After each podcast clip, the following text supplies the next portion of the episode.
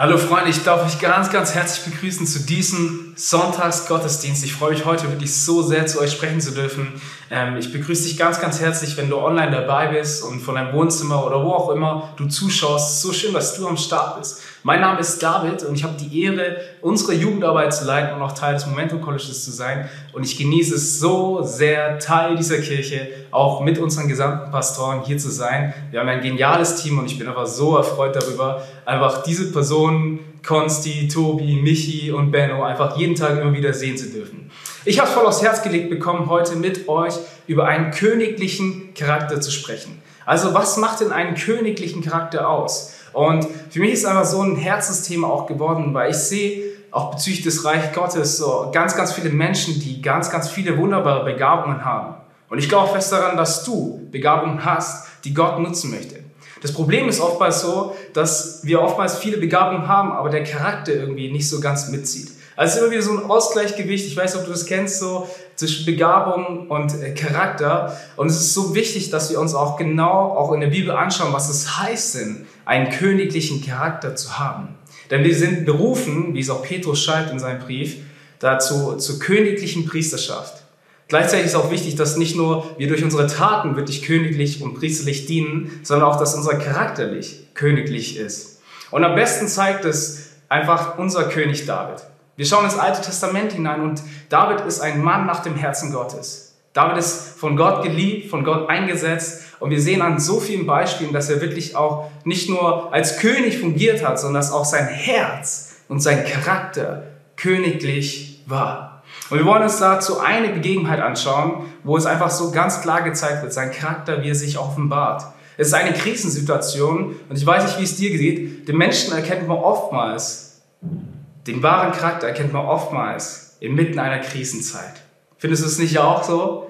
Ich, ich denke mir auch immer so, immer wenn so schwierige Situationen sind, zum Beispiel im Autoverkehr oder so, da kommen manchmal Worte raus, wo ich mir so denke, oh, oh, David, was denn da los? Und genauso auch hier an dieser Bibelstelle. Und wir wollen uns genau auch David als Vorbild nehmen, um zu schauen, was hat ihn ausgemacht? Warum war er ein Mann nach dem Herzen Gottes? Und diese Situation beschreibt es sehr gut. Bevor wir in die Bibeltext eintauchen, möchte ich noch kurz für uns beten und dann wollen wir direkt durchstarten. Himmlischer Vater, ich danke dir, dass du gut bist. Ich danke dir, dass du uns liebst und dass wirklich deine Gnade immer größer ist als alles andere, Herr. Vater, dass du wirklich am Kreuz gesiegt hast und dass du uns ein neues Leben ermöglichst, Herr. Ein neues Leben, was voll danach aus ist, deinen Willen auszuüben, was voll danach aus ist, dein Reich zu bauen, was größer ist als, alles andere ist, Herr. Vater, ich preise dich dafür, dass du gut bist und dass du treu bist. Ich preise dir, dass du mein Leben nimmst, dass du mein Leben siehst und dass du Gutes darin haben möchtest und bewirken möchtest. Jesus, gebrauche meinen Text, um Herzen anzusprechen und Leben zu verändern. Nicht durch meine Kraft, sondern die Kraft deines Geistes. In Jesu wunderbaren Namen. Amen. Wir wollen heute in einen Text einsteigen, der vielen von euch bestimmt bekannt ist. Es ist nämlich die Story mit David und Goliath. Viele von uns kennen diese Story, vielen ist auch dieses Bild so auch bekannt, wenn man von David und Goliath spricht, von dem kleinen Hirtenjungen, der gegen den riesigen Soldaten kämpft und auch noch gewinnt. Kleiner Spoiler-Alarm. Und wir wollen uns aber heute diesen Text anschauen, einfach um ihn aus einer Perspektive zu betrachten und auch wirklich viele Geheimnisse aufzudecken, die mir beim ersten Lesen oder im Lesen der Kinderbibel so noch nicht bewusst waren. Denn es zeigt einfach die königliche Charakter, den königlichen Charakter Davids. Und vielen von uns ist die Story bewusst und wir kennen diese Story, dass David geht aufs Feld hinaus. Er ist eigentlich dazu da, um seine Brüder zu versorgen und er bemerkt diesen riesen Goliath. Und dieser riese Goliath macht sich für das ganze Volk Israel lustig. Er macht sich auch über Gott lustig und fragt so, hey Gott, wo ist denn euer Gott? Irgendwie so, was kann er mir denn antun? Und David, so gut wie er ist, schreit natürlich voll an, hey, möchte denn nicht irgendjemand gegen diesen Riesen kämpfen und ihn vernichten? Der erste und der, der einzige Gegner, der sich da bis in, in diesen Weg her aufzeigt, ist nämlich sein großer Bruder. Sein großer Bruder ist der Erste, der ihm sagt, hey, das schaffst du nicht, du hast keine Ausbildung, du bist dazu nicht befähigt worden. Vielleicht kennst du auch diesen großen Bruder, der dir oftmals so sagt, hey, das schaffst du nicht, das kriegst du nicht hin. Ich war dieser große Bruder und habe das auch immer mal zu meinen ganz kleinen Brüdern gesagt, wenn sie davon geträumt haben, Fußballer zu werden, habe ich immer nur so gesagt, hey, es gibt Millionen Fußballer, denk nicht, dass du einer davon wirst. Sorry. Ähm, meine Brüder sind herrlich. Trotzdem muss man das immer so machen als großer Bruder.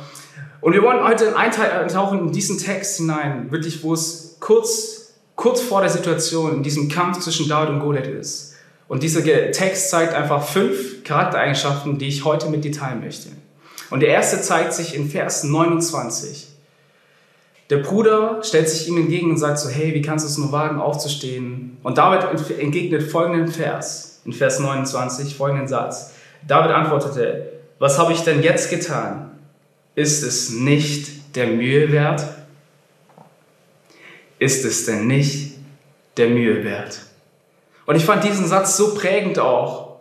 Und ich habe mir so gesagt, das ist so eine krasse Eigenschaft von David, denn er wollte und er, seine Fähigkeit, das erste, was ich dir mitgeben möchte, er, er war immer bereit, alles zu geben. Er hat sich immer wieder die Frage gestellt, ist es denn nicht der Mühe wert, für meinen Gott einzutreten und auch gegen diesen Riesen zu kämpfen, der mein Volk, meine Gemeinde, mein Gott verhöhnt? Das ist eine, eine Eigenschaft auch und eine Frage, die ich dir heute mitgeben will. Ist es denn nicht der Mühe wert? Weil wir oftmals durch dieses Leben hindurchgehen und wir oftmals auch so schnell abgelenkt sind und so viele Dinge kommen auf uns ein und wir wissen eigentlich gar nicht so, was um uns herum passiert. Aber ich möchte dir eins sagen. Wir leben in einer verlorenen Welt. Wir leben in einer Welt, wo es definitiv nicht alles nach Gottes Vorstellung läuft. Und da braucht es kleine Davids, die aufstehen und sagen, ist es denn nicht der Mühe wert? Ist es denn nicht der Mühe wert, das Evangelium zu verkünden, was frei macht? Was die einzige Wahrheit ist? Ist es denn nicht die Mühe wert, auch wirklich für das Wort Gottes einzustehen, was frei macht und was schon seit tausenden von Jahren Bestand hat? Ist es denn nicht die Mühe wert, auch für meine Freunde zu beten, denen es nicht gut geht?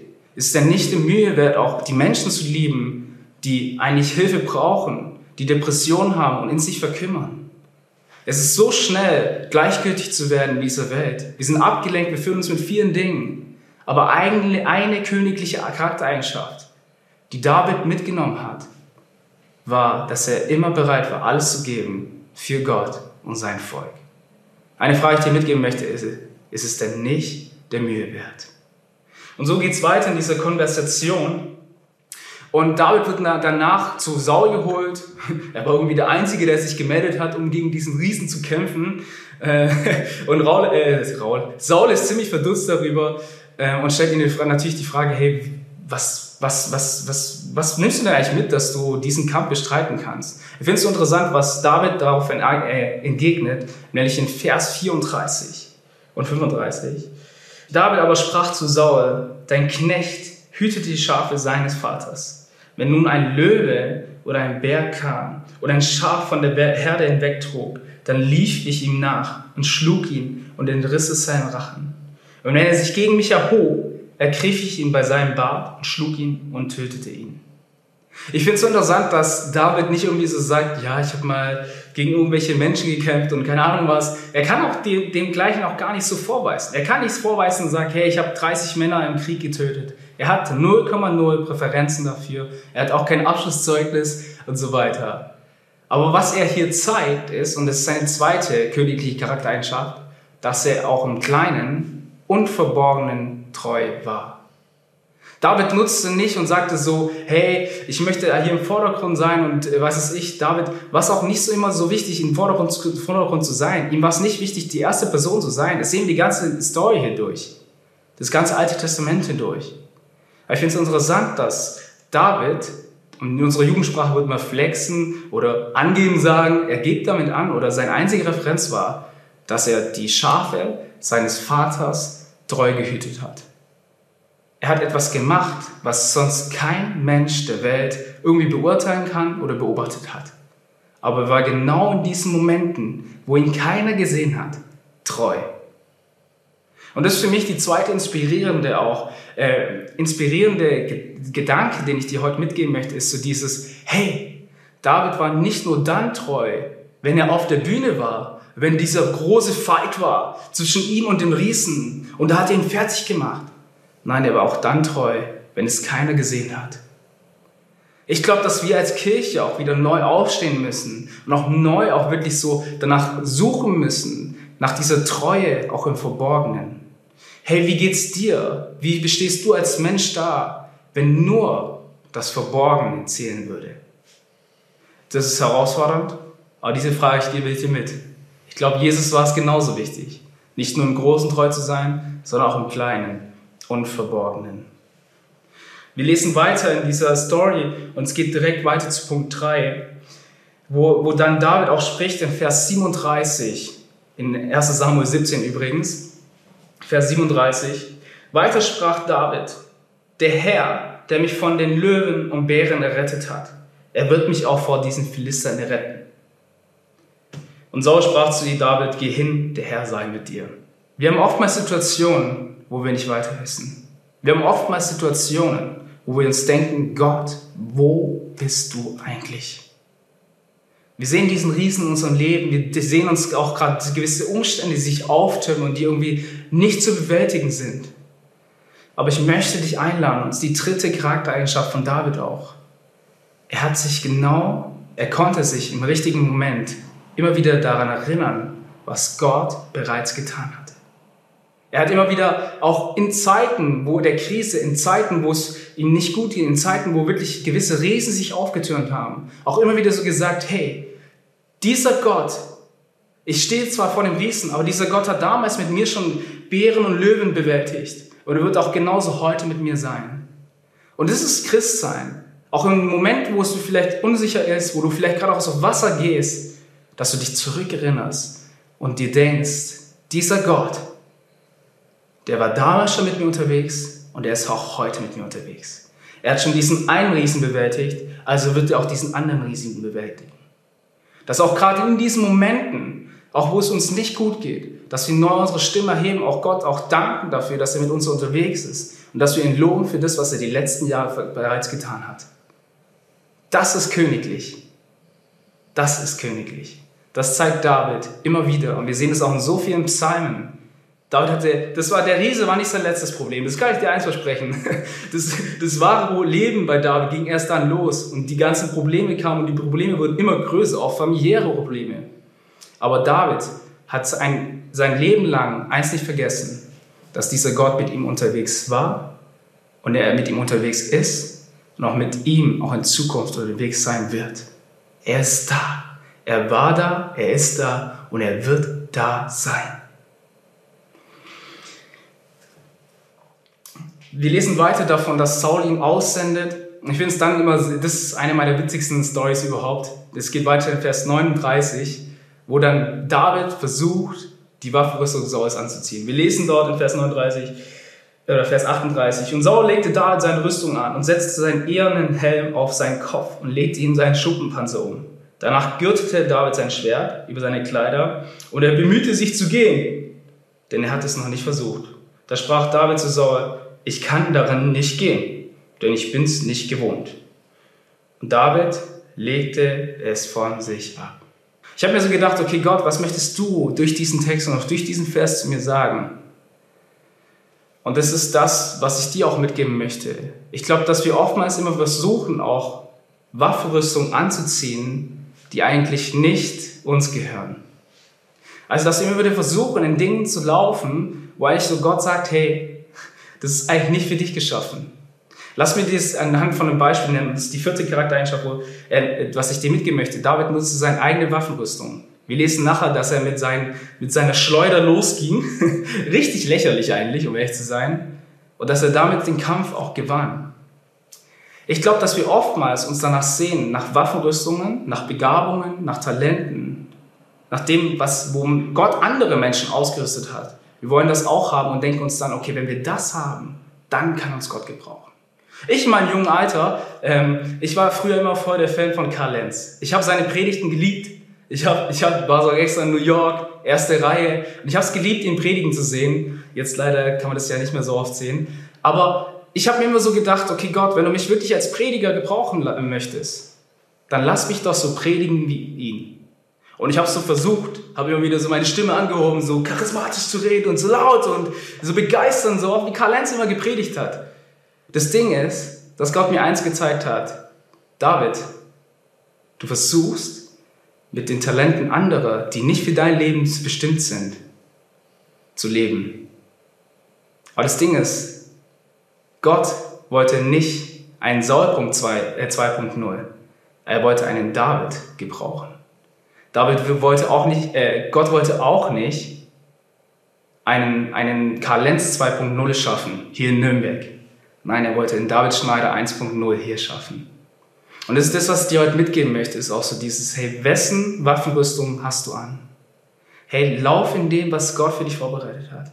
Ich glaube, dass das, und oftmals ist es auch wirklich von außen lächerlich. Wir denken uns, wir haben diese Steinschleuder, hey, wir haben doch nur diesen Stein, was weiß ich. Gott möchtest du mir nicht noch irgendwas anlegen, so? Nee, das, was du hast, ist all das, was du brauchst. Gott versorgt dich mit dem, was du brauchst. Gott befähigt dich. Aber oftmals heißt es auch, loszulassen und auch zu sagen, hey, ich habe zwar diese Begabung nicht, ich habe zwar diese Fähigkeit nicht, ich habe diese Rüstung nicht, ich habe nicht den Glauben, den andere vorleben, ich habe nicht diesen, was ist ich, diese coole Art von Konsti, aber ich glaube doch auch fest daran, dass Gott mich gebrauchen kann und dass Gott auch mich diesen Kampf äh, kämpfen lassen möchte. Das hat so mein Leben verändert, als ich gecheckt habe, hey, ich bin nicht dazu berufen, irgendeine andere Kopie zu sein, sondern dass Gott auch wirklich so gesagt hat, hey, ich habe nicht nur für die eine Person die Berufung, sondern auch genauso für dich. Und du musst nicht versuchen, eine Kopie einer anderen Person zu sein. Du bist ein eigenständiger Mensch und ich möchte dich gebrauchen. Nicht aufgrund dessen, dass ich so cool bin, nein, weil Gott gnädig ist. Und da wollen wir direkt zu Punkt 5 so. Und das ist etwa ein kleiner Side-Fact, der fängt, fällt uns vielleicht beim Lesen nicht auf, aber die Bibel spricht oft sehr oft in Symbolsprache und auch sehr oft äh, haben gewisse Zahlen auch Bedeutungen. Wir wollen uns eine Zahl auch äh, anschauen, nämlich in Vers 40. Und David nahm seinen Stab in die Hand und er wählte sich fünf glatte Steine aus dem Bach. Und er legte sie in seine Hirtentasche, die er hatte, und zwar in dieser Schleudersteintasche. Und er nahm diese Schleuder zur Hand und näherte sich diesem Philister. Ich finde es interessant, dass David nicht drei nimmt, nicht vier, nicht sechs Steine, nicht einen, sondern fünf. Und ich glaube, dass David auch und dass der Autor auch dieser, dieser Textstelle auch eins symbolisieren möchte. Gnade. Die Zahl 5 ist die Zahl der Gnade. David hatte weder die Befähigung noch die Ausbildung, noch irgendwelche Präferenzen. Er war kein großer Krieger, er war dafür nicht geeignet, er hatte keine Waffenrüstung und so viele Dinge haben eigentlich gegen ihn gesprochen. Er war deutlich kleiner als Goliath, er war eigentlich viel zu schwach. Aber was diese Geschichte zeigt, ist die Zahl 5, die Zahl der Gnade. Und ich habe immer wieder so gesagt, und das ist, das ist die fünfte Eigenschaft, ist, welche Zahl trägt dein Leben? Ich kann dir eins sagen, es lohnt sich mit Gott zu leben. Es lohnt sich auch ihn, auch sich in gewisser Art und Weise auch immer wieder zu sagen, hey Gott, ich bin abhängig von dir. Das zeigt auch übrigens das Leben von selbst auch, dass wir abhängig sind von Gott alleine, dass wir immer wieder auf seine Versorgung angewiesen sind, auch darauf angewiesen sind, dass er unsere Kämpfe mit uns kämpft und für uns kämpft. Die Zahl 5. Ich habe auch immer wieder so ein Gebet, was ich auch sprechen möchte, ist, ist das, äh, was ich immer auch täglich ausbete, ist Gott, lass mein Leben ein Leben sein, was nicht eine, eine 4 zeigt, was auch was für das menschliche oder irdische äh, Leben zählt, sondern was eine 5 zeigt. Was übernatürlich ist. Was von dem, wo andere Menschen sagen, hey, das ist eigentlich nicht möglich. Aber ich möchte diese 5 haben. Nicht, weil ich es mir verdient habe, nicht, weil ich es mir erarbeitet habe, sondern weil ich auf einen guten und treuen Gott vertraue, der mein Leben prägt, der mein Leben kennt und der mein Leben gebrauchen möchte. Nicht, weil ich es mir verdient habe, Ganz ehrlich, ich habe es 0,0 verdient, hier in dieser Gemeinde mit diesen tollen Leuten Jugendpastor zu sein. Aber eins kann ich dir sagen, mein Leben hat bisher die Zahl 5 getragen und wird es auch in Zukunft. Weil sonst wird es langweilig. Ich glaube, dass es immer wieder auch wichtig ist, dass wir uns von Gott abhängig machen, dass wir auch gewisserweise auch immer wieder vor Riesen, vor Situationen auch geführt werden, wo wir genau wissen, eigentlich komme ich aus meiner menschlichen Kraft nicht heraus. Und ich möchte dir eins zusprechen. Ich glaube an die Zahl 5, auch in deinem Leben. Und ich möchte jetzt nochmal bewusst auch eine Personengruppe auch ansprechen, wo du dir auch vielleicht denkst, okay, ich habe ja gewisse Dinge, aber diese Zahl 5, die Zahl der Gnade, auch die Zahl des Göttlichen, wo halt so Gott auch wirklich durch seine Gnade in mein Leben wird, das ist irgendwie noch nicht so in meinem Leben zu sehen. Ich glaube, dass es ganz leicht ist, diese Zahl 5 auch aufleuchten zu lassen in meinem Leben. indem wir seinen Namen anrufen und so sagen, Gott, ich will nicht mehr ohne dich. Ich hab's satt, mein Leben allein zu leben. Ich möchte, dass du das Steuer übernimmst, dass du der König meines Lebens wird. Hey, vielleicht gebe ich ein paar Dinge auf, vielleicht muss ich auch gewisse Dinge aufgeben, vielleicht muss ich komplett umkehren. Aber ich will diesen Gott erleben. Ich möchte die neu die Zahl 5 haben über mein Leben. Diese Zahl 5, die Zahl der Gnade, hat mein Leben komplett verändert. Ich komme aus einer ganz schwierigen Vergangenheit, einer ganz schwierigen Teenagerzeit. Mit vielen Problemen rund um Identität, vielen Problemen auch rund um ganz Alkohol und so weiter. Und Gott hat mein Leben verändert, als ich ihn angerufen habe.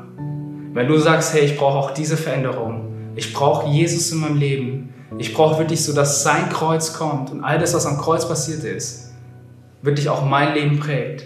Hey, das Alte ist vergangen, das Neue steht an. Sünde kann dich nicht mehr aufhalten. Du bist befreit worden. Du musst nicht mehr Sklave sein von irgendwelchen Dingen, von irgendwelchen Menschen, von irgendwelchen Gedanken. Ich glaube, das ist Freiheit für dich. Durch diese Zahl 5. Durch einen Gott, der dir begegnen möchte, der auch neu sagt, diese Zahl 5 ist für dein Leben. Wenn es für dich gilt, möchte ich dich einfach so einladen, leg einfach deine Hände auf dein Herz und sprich mit mir folgendes Gebet. Vater, ich danke dir für die Gnade. Ich danke dir, dass du auch mich gebrauchen möchtest. Ich danke dir, dass du auch in mir einen, einen königlichen Priester siehst und dass du durch mich die Welt verändern möchtest. Vater, ich nehme neu das Kreuz in Anspruch. Ich nehme neu in Anspruch dein Blut, was mich frei macht, was mich freikauft von aller Sünde, von all dem, was mich von dir trennt. Nimm all meine Schuld, ich bekenne meine Sünden und ich fordere das ein, was du am Kreuz, durch das Kreuz verheißen hast. Ein neues und ewiges Leben. Danke dir, Herr Jesus, für deine Gnade. Amen.